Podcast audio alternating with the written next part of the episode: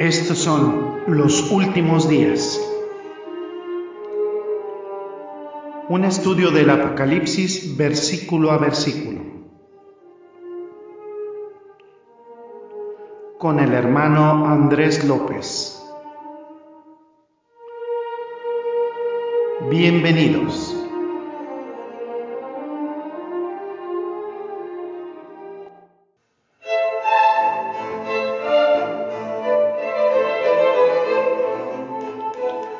¿Qué tal, qué tal amigos? Bienvenidos a un nuevo programa de Los Últimos Días, nuestro programa, su programa. Bienvenidos, yo soy su anfitrión Andrés López, de aquí desde los micrófonos de Radio Cristo Viene en Quebec, Canadá. Bien contentos de estar aquí con ustedes compartiendo nuevamente la palabra de Dios.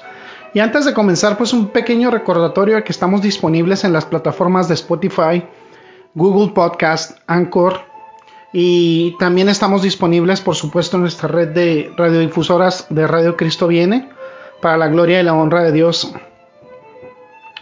Tenemos una parte del Apocalipsis que es maravillosa y esta parte tiene que ver con la adoración celestial, tiene que ver con ese pequeño vistazo que le vamos a dar al cielo y del cual hemos estado hablando desde hace un par de, de semanas en este estudio.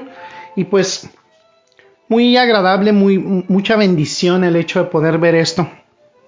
Regularmente cuando nosotros pensamos en el Apocalipsis, se nos vienen estas ideas de devastación, de destrucción, de, de tristeza, de llanto. Por supuesto que Dios es un Dios de ira, Dios es un Dios de justicia y no va, no va a dejar al culpable como inocente. Pero también tenemos este vistazo a, este momento tan agradable y tan sublime anterior a la declaración de juicio por parte de Dios. Vamos a leer Apocalipsis capítulo 4 versículos 1 al 5, dice la adoración celestial. Después de esto miré, ya que una puerta abierta en el cielo y la primera voz que oí como de trompeta hablando conmigo dijo, Sube acá y yo te mostraré cosas que sucederán después de estas. Y al instante yo estaba en el espíritu y he aquí un trono establecido en el cielo y en el trono uno sentado. Y el aspecto del que estaba sentado era semejante a piedra de jaspe y de cornalina. Y había alrededor del trono un arco iris semejante en aspecto a la esmeralda. Y alrededor del trono había veinticuatro tronos y vi sentados en los tronos a veinticuatro ancianos, vestidos de ropas blancas, con coronas de oro en sus cabezas. Y del trono salían relámpagos y truenos y voces. Y delante del trono ardían siete lámparas de fuego, las cuales son los siete espíritus de Dios. Vamos a orar para empezar este estudio. Gracias bendito Señor porque nos permites la maravilla de tu palabra, el permitir conocerla, el, permitirnos eh, dar un vistazo a lo que hay en tu corazón, en tu mente Señor y en lo que nos quieres transmitir en, tu palabra Señor, lo que cómo quieres tú ser exaltado y glorificado. Nuestra forma más pura de adoración, Señor, es analizar tu santa palabra. Gloria sea a ti, amado Padre, te exaltamos, glorificamos tu santo nombre por siempre. En Cristo Jesús oramos. Amén.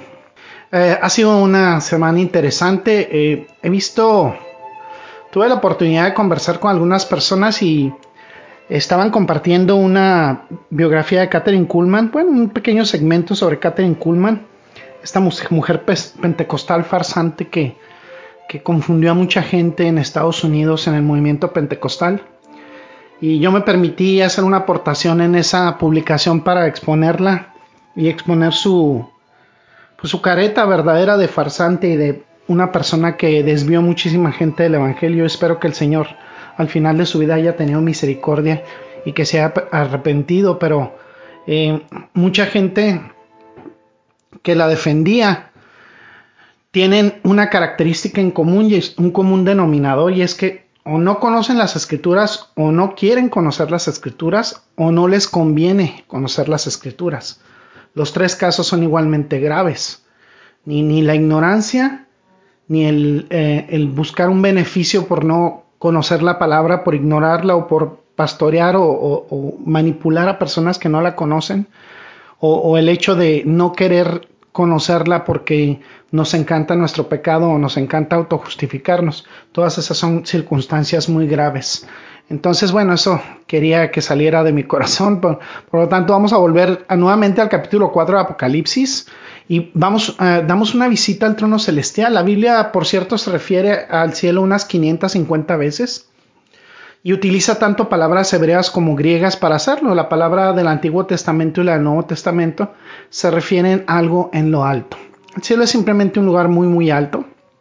Vamos a ver lo que dice 2 Corintios capítulo 2, versículo capítulo 12, perdón, versículo 2 dice, "Conozco a un hombre en Cristo", dice el apóstol Pablo, que hace 14 años, si en el cuerpo no lo sé, si fuera del cuerpo no lo sé, Dios lo sabe, fue arrebatado hasta el tercer cielo. Ahí nos refiere el apóstol Pablo, dice que fue arrebatado al tercer cielo, simplemente entendido el cielo atmosférico, Vivimos en, rodeados de este cielo atmosférico, a veces llamado troposfera. Luego está el del medio ambiente, la atmósfera de aire alrededor de la Tierra, el aire que respiramos. podemos incluirla también en el cielo de nubes y la lluvia y la nieve. Más allá de nuestro cielo atmosférico está lo que generalmente podríamos llamar como el cielo planetario. Las estrellas, la luna, los planetas, el sol, el cielo, todos los cuerpos celestes y francamente no podemos vivir ahí porque pues no podríamos respirar. Este es el segundo cielo y es una cantidad infinita de espacio. Luego, en tercer lugar, el cielo donde el apóstol Pablo fue arrebatado, ese tercer cielo, es el hogar de Dios, el cielo divino donde mora, eh, donde mora enaltecido, donde reina, y aunque entendemos que no hay lugar que pueda contener a Dios, las escrituras son muy claras respecto a esto. Eh, él es demasiado grande para ser contenido, demasiado glorioso y demasiado infinito pero eh, aún en el cielo, no, no aún, no conteniéndolo, pero puede, ahí está, de hecho está su hogar. El apóstol Pablo está diciendo que fue arrebatado más allá de la atmósfera más allá de nuestro espacio planetario al hogar o a la misma morada de Dios. Sabemos que fue un viaje muy largo para llegar ahí, si hay que atravesar los dos primeros cielos para llegar. No, no podemos pensar que sea algo simple. Pero si tuviéramos que entender qué tan lejos está el tercer cielo, tenemos que hacer una pequeña explicación científica. Desde la superficie de la Tierra y extendiéndose hacia arriba, digamos a, aproximadamente a 20.000 kilómetros, perdón, a, sí, más o menos a 20 kilómetros, perdón, se encuentra lo que se llama la troposfera. Extendiéndose más allá está la estratosfera y extendiéndose más allá aproximadamente a 100 kilómetros se, encuentra la mesosósfera. Y extendiéndose eso más allá, aproximadamente a 500 kilómetros está la ionosfera. Y más allá de eso, hacia los límites exteriores de la atmósfera del planeta, está lo que se llama la exósfera o los cielos planetarios. Más allá de ese espacio infinito, hay un lugar llamado el tercer cielo.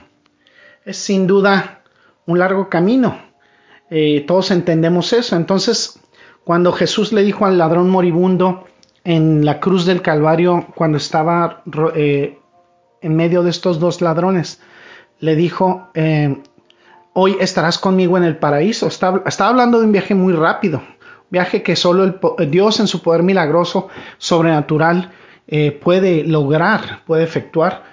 Pero más allá del primero y segundo cielo, pues está el tercer cielo y nosotros vemos algunas descripciones en la Biblia, algunas descripciones del cielo. Vemos alguna, por ejemplo, eh, en Ezequiel 1, es la descripción de Ezequiel del trono de Dios que es realmente asombrosa.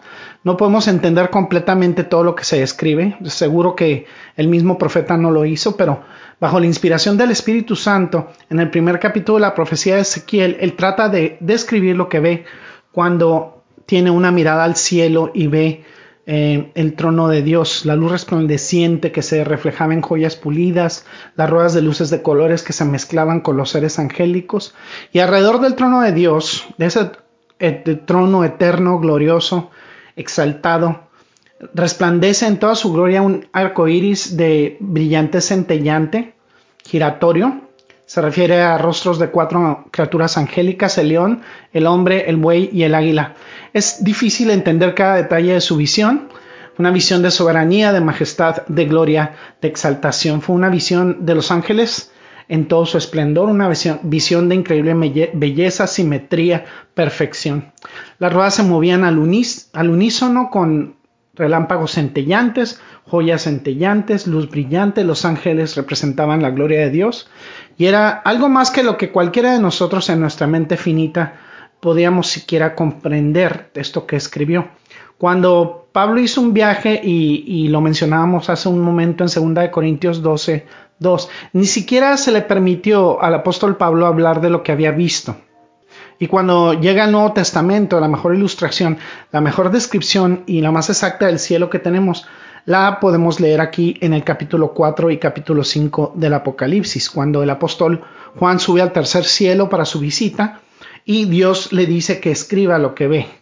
Y ahí tenemos un gran vistazo. Este es el registro de lo que el apóstol Juan vio y oyó cuando fue llevado al cielo. Y podemos recordar lo que dice en el capítulo 4, versículo 1. Dice que después de esas cosas miró, vio una puerta abierta en el cielo y la primera voz que había oído era como un sonido de trompeta y hablaba con él y le, decía que le dice, sube acá y te mostraré lo que sucederá después de estas cosas. Sube acá, Juan, por así decirlo. Aquí le está indicando al apóstol Juan que suba y eh, es arrebatado al cielo no para la coronación, no para la glorificación, como lo notamos alguna vez, eh, sino eh, para una revelación.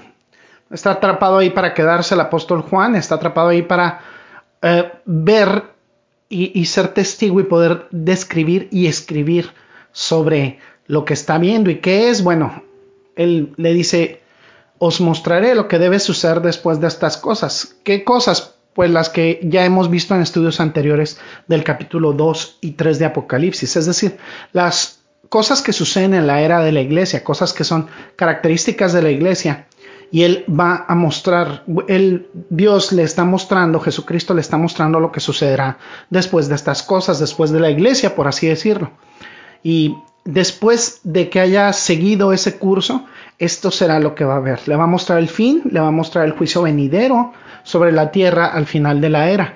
Vemos de repente todos estos esfuerzos inútiles de los llamados ecologistas por solucionar, entre comillas, la situación del planeta. Irremediablemente, irremisiblemente el planeta está listo para su destrucción. Dios lo va a destruir porque es un planeta enfermo, podrido de pecado. Y este es el fin, le va a mostrar el fin Jesucristo, el juicio venidero que viene sobre la tierra. Y así, de aquí en adelante, hasta el final del libro de Apocalipsis, tenemos el futuro. Los capítulos 4 y 5 en realidad no entran en una profecía futura, sino más bien preparan el escenario. Los capítulos 4 y 5 describen el trono de Dios en el cielo, la presencia de Dios y del Cordero, y preparan ese escenario para que el juicio comience a desarrollarse en el capítulo 6 de Apocalipsis. Ahora, cuando entramos por esta puerta abierta del versículo 1, llegamos con Juan a través de su pluma al salón del trono de Dios, y la característica central es ciertamente el trono. Y como leímos en, la última parte del estudio, estos 11 versículos, se nos hace evidente que el trono es el tema aquí. La palabra se usa repetidamente en este capítulo. Y lo señalaré, lo, continuaremos eh, señalando en, este capítulo. El primer eh, punto, hay algunas aquí, algunas funciones. Eh, la característica central es inevitablemente el trono. Vimos primero los cinco versículos Posteriormente vamos a ver los otros seis en el siguiente estudio. Y el primer punto que establecimos es declarar el trono. Inmediatamente dice el apóstol Juan, yo estaba en el espíritu, es decir, que estaba en un estado sobrenatural, estático, trascendente, bajo la influencia del Espíritu Santo, para que fuera elevado por encima del tiempo y del espacio para ver con ojos espirituales. La Biblia contiene toda la declaración de lo que el Espíritu Santo nos quiere hacer saber. No necesitamos nueva revelación porque aquí ya viene lo que el Espíritu Santo quiere que sepamos. En esa condición, aquí el trono estaba eh, eh, de pie en el cielo y es una característica dominante del cielo. Él podía verlo, se puede decir de manera física, el trono soberano de Dios Todopoderoso, exaltado, soberano. Y en segundo lugar, notamos que a medida que nos enfocamos en el trono, las cosas suceden en relación con el trono. Segundo punto, también fue en el trono. Lo vemos en el versículo 2, uno sentado en el trono, en el versículo 3, y el que estaba sentado era como piedra de jaspe y cornalina en apariencia, de un arco iris alrededor del trono como de esmeralda en apariencia. Ahora, la primera mitad de este versículo identifica la visión de Dios, el que está sentado en el trono, como lo notamos, es Dios. También eh, hemos comentado que el templo es el lugar donde existe ese trono. El trono está en un palacio, ¿se acuerdan que lo habíamos comentado? El trono está en el templo. El capítulo 21 del versículo, el versículo 11 aquí en el mismo libro de Apocalipsis, perdón, para que no nos confundamos, describe a Dios ahí, su gloria, y dice que la ciudad es la nueva Jerusalén, la ciudad santa que desciende del cielo y tiene la gloria de Dios. Ahora, podemos ver que tiene brillo como de piedra preciosa, como de jaspe cristalino. Podemos volver a ver el trono más grande en la ciudad celestial, y en dicha ciudad celestial mora Dios, por lo que esperamos la misma gloria el mismo brillo. Y vemos el versículo 22 del capítulo 21 y dice, eh, no vi en ella el templo, porque el Señor Dios Todopoderoso y el su Cordero están en el templo. Ahora simplemente vamos a ponerlo todo junto para decir esto. En el Apocalipsis se habla del trono y se habla del templo. Y se vincula, como lo vimos la vez anterior, el templo con el trono. Pero cuando llegamos al capítulo 21 y se ve el cielo final, entonces la gloria de Dios es manifestada a través de la ciudad celestial, la nueva Jerusalén, y esto se hace evidente que el templo es de hecho la presencia de Dios mismo. Así que Dios en su templo existe en su propio trono, hay un templo en el cielo, no es un edificio, entonces es una persona, es la misma persona de Dios, el mismo es el templo, entonces vemos la inmensidad de Dios, Él es el templo. El trono es el mismo, sin duda Él está sentado ahí y Juan lo está viendo aquí no como una silla que se eh, utiliza de manera móvil en un edificio. Ese es el punto que ya habíamos establecido. Simplemente está viendo el símbolo de la soberanía de Dios mismo en el templo de Dios, por supuesto la presencia infinita de Dios. Ahora vemos el capítulo 4 y podemos señalarlo y a, medida que podemos avanzar en el libro de Apocalipsis. Hay un trono, el trono está en el templo, pero el trono en realidad es Dios mismo y el Cordero. El tercer punto que podemos notar es alrededor del trono, y lo vemos en el versículo 3 que habla de un arco iris alrededor del trono, como esmeralda en apariencia, y salimos del trono de Dios donde vemos a Dios sentado en el trono. Y hay un arco iris que es el símbolo de misericordia, el símbolo de gracia, pero hay más cosas alrededor del trono. Y eso nos lleva, más adelante en el texto. Si vemos en el versículo 4 y nos adentramos en algunos de los elementos fascinantes de esta escena, podemos ver que no solo había alrededor del trono un arco iris en el versículo 3, sino que en el versículo 4 habla de que alrededor del trono había 24 tronos. Ahora, no sé eh, si, el trono en que está colocado Dios con su gloria resplandeciente, brillante, de rubí, puede opacar o cómo es que hay otros tronos. Es muy interesante para nosotros en este estudio porque significa que alguien ha sido coronado ahí, alguien ha sido elevado. Entonces alguien está sentado al lado de Jesucristo, al lado de Dios, y lo podemos ver en el, desde el capítulo 1 de Apocalipsis que Cristo ha sido exaltado. Entonces lo recordamos en el capítulo 2 y 3, que ha habido una promesa por parte de Jesucristo a las iglesias o a la iglesia en general, que reinaremos con Cristo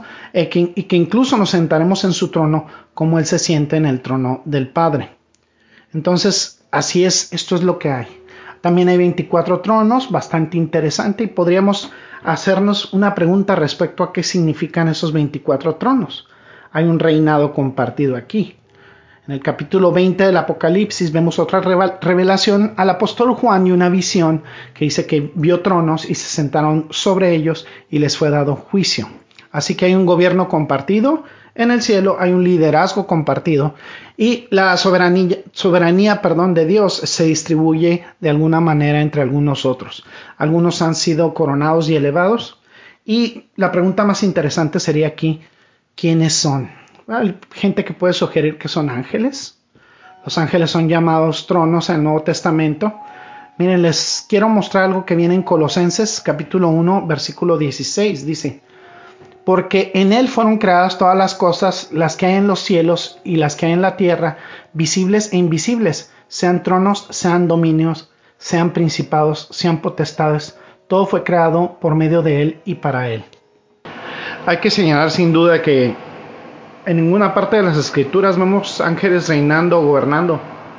De hecho, en Hebreos capítulo 1 dice que son siervos ministrantes, enviados eh, precisamente para eso, para ministrar a los santos.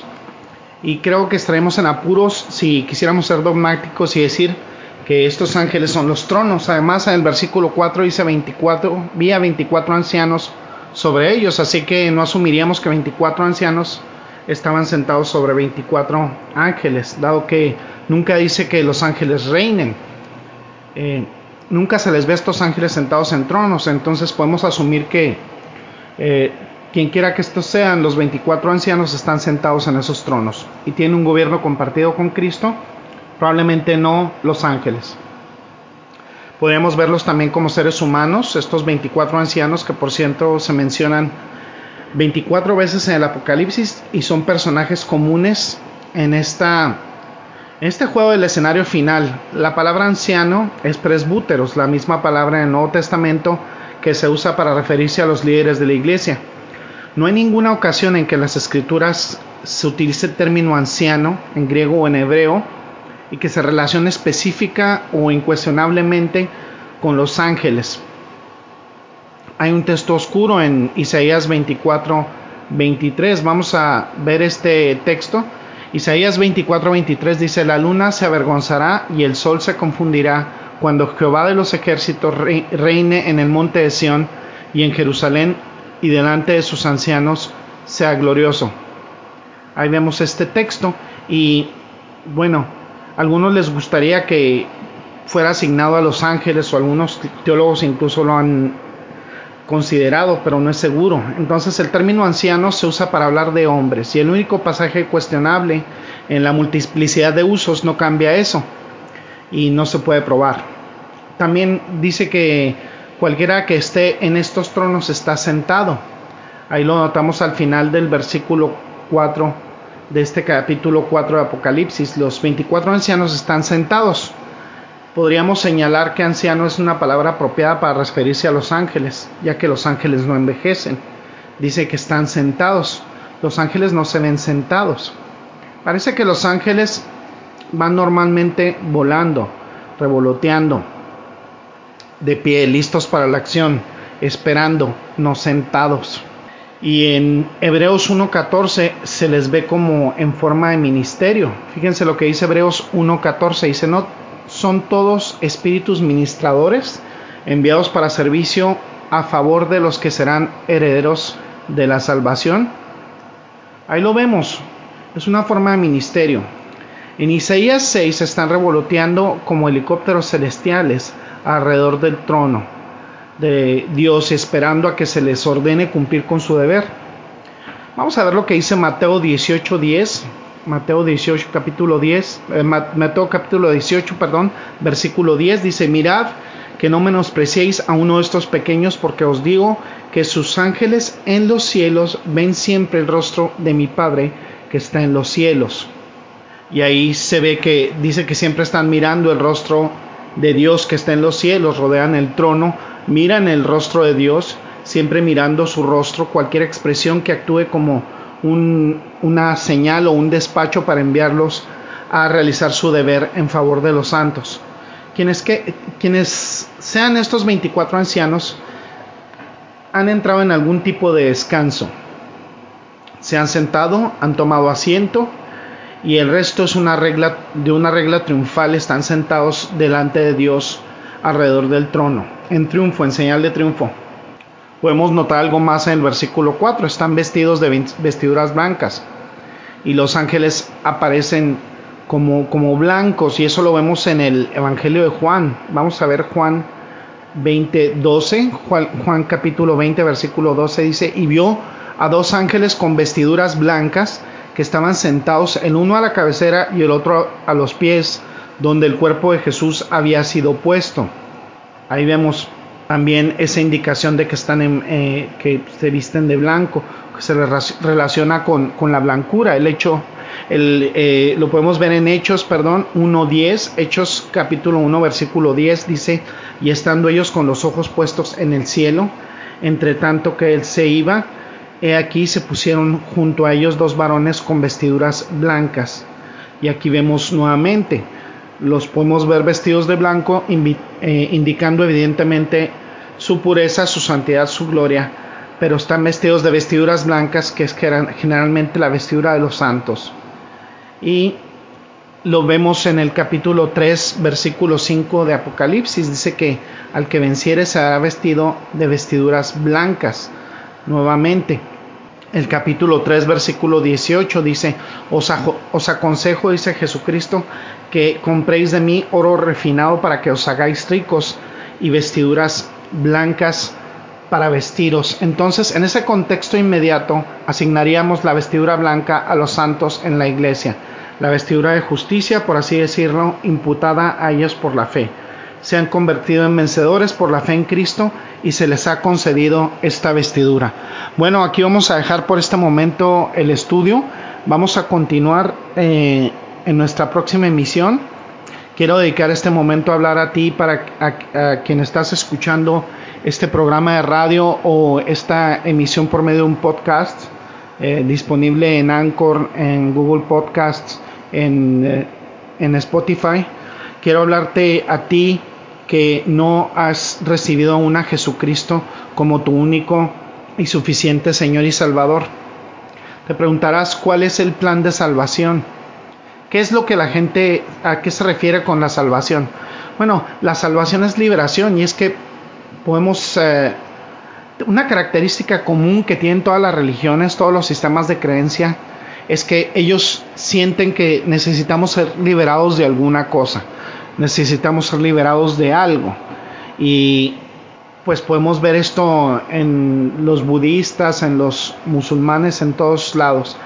Y cabrían tres preguntas y esto lo vi yo aquí en, en un sitio de internet que se llama godquestions.com. Dice, ¿de qué necesitamos ser liberados? ¿Por qué necesitamos ser liberados y cómo se puede recibir la salvación.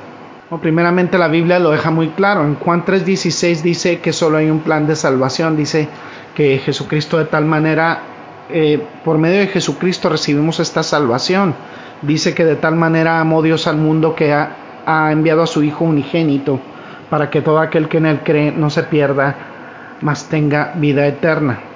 Hay un solo plan de salvación, es el plan de Dios y es un plan diferente totalmente al plan que tiene la humanidad. La humanidad tiene un plan, tiene un camino que parece un camino correcto, que parece un camino recto, pero ese camino conduce a la muerte. Dice ese camino cielo, pero conduce al infierno. Y está el plan de Dios que conduce al cielo. El plan de salvación de la humanidad dice que tienes que tener rituales, mandamientos, y que tienes que tener iluminación y buenas obras. Y ese es el plan de salvación de la humanidad. Ese es un plan equivocado. Parece correcto, pero ese plan lleva al infierno. Y hay el plan de Dios. Dios para, para Dios ninguna de esas tres cosas funcionan. ¿Por qué? ¿Por qué no funcionan para Dios? Porque Dios ha diseñado un plan que es diferente esto solamente eh, brinda dudas al ser humano, todas estas situaciones eh, externas que nosotros creamos, porque el ser humano por naturaleza es pecador. La Biblia declara que todos hemos pecado. Eh, lo dice en Eclesiastés 7:20, en Romanos 3:23 y en 1 de Juan 1:8, que luego ya veremos con más detenimiento. El pecado deshonra a Dios y ahoga al hombre en su propia destrucción y pudredumbre. Lo conduce cada vez más al infierno. El pecado brinda desigualdad. El pecado es el, y este pecado tiene por castigo la muerte, lo dice en Romanos 6:23. El castigo del pecado es la muerte eterna. ¿Qué es la salvación? La salvación es importante nosotros estamos, eh, somos incapaces de salvarnos a nosotros mismos, estamos condenados al infierno. Dios hizo al ser humano en la persona de Jesucristo y se ofreció a sí mismo como un sacrificio perfecto para nosotros. Lo dice en 1 Corintios 15:3. Jesús es Dios y la muerte de Jesús es de valor infinito y eterno. La muerte de Jesús en la cruz pagó por los pecados de toda la humanidad. Lo dice en 1 Juan 2.2.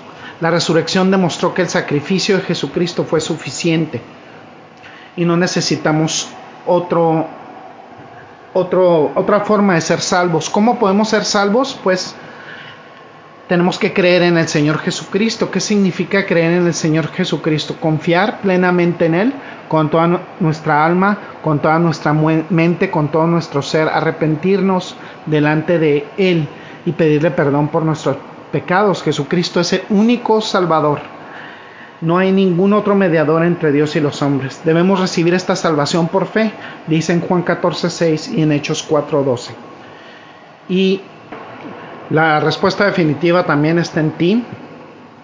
Es recibir esta salvación, cambiar esa mentalidad. Solamente tienes dos opciones, rechazar el pecado y abrazar a Dios confiando en Jesucristo. O la otra opción es rechazar a Dios y abrazar el pecado y el destino final en la eternidad será el infierno. La decisión ahorita está en ti. Confía plenamente en el sacrificio de Jesucristo como el pago perfecto y completo para tus pecados. La palabra de Dios promete salvación, perdón y vida eterna. Hoy es el día de salvación. No hay una decisión más importante en la eternidad que esta, poner nuestra fe en Jesús el día de hoy. Entonces es, eh, es lo que tiene que ver con el plan de salvación. Vamos a orar para darle gracias al Señor por este programa. Gracias, bendito Señor, porque has tenido misericordia de nosotros y nos has permitido aprender de tu palabra, Señor. Yo te pido por todos esos corazones, Señor, que aún no están en ti, eh, para que si está conforme a tu plan y tu propósito, consideren el aceptar, el reconocer a Jesucristo el día de hoy como su único y suficiente Señor y Salvador y tomen esa decisión para que sean eh, miembros de tu familia, Señor. Gracias, Padre. Te exaltamos, bendecimos tu santo nombre por siempre. En Cristo Jesús oramos. Amén y amén. Bueno, gracias, amados Escuchas. Este ha sido otro episodio más de Los Últimos Días. Los esperamos para nuestra próxima emisión. Dios los bendiga y hasta pronto. Gracias por el placer de su sintonía. Lo esperamos en una nueva emisión de Los Últimos Días, un estudio del Apocalipsis versículo a versículo. Hasta pronto y bendiciones.